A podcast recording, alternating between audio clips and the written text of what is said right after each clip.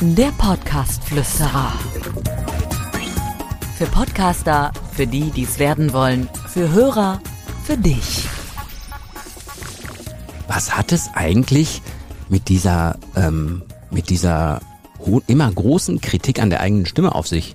Also ganz, ganz viele Leute, die ich betreue, finden ihre Stimme immer doof.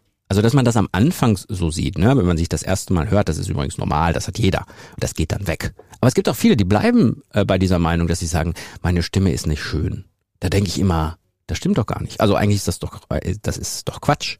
Ähm, man hat die Stimme, die man hat. Und man klingt auf wenn man sich hört selber, jetzt hier beim Podcast höre ich mich selber, man klingt halt so, wie man klingt.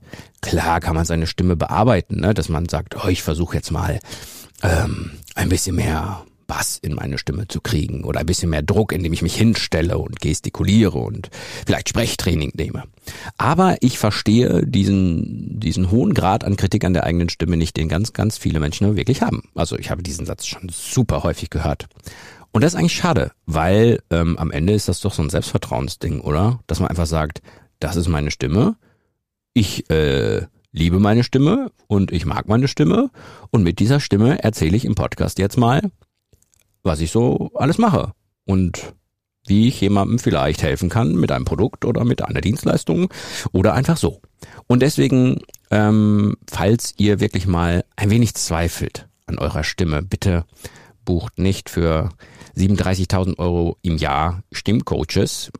In der Regel wird das zwar besser, aber ändert nichts an der Tatsache, dass man sich selber oder beziehungsweise seine Stimme einfach lieben muss.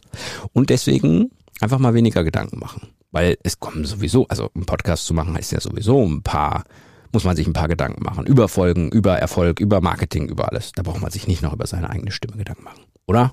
Seht ihr genauso, ne? Klickt mal in die Links in den Folgenbeschreibungen. Da ist spannendes Zeug, verspreche ich euch. Macht's gut. Bis morgen.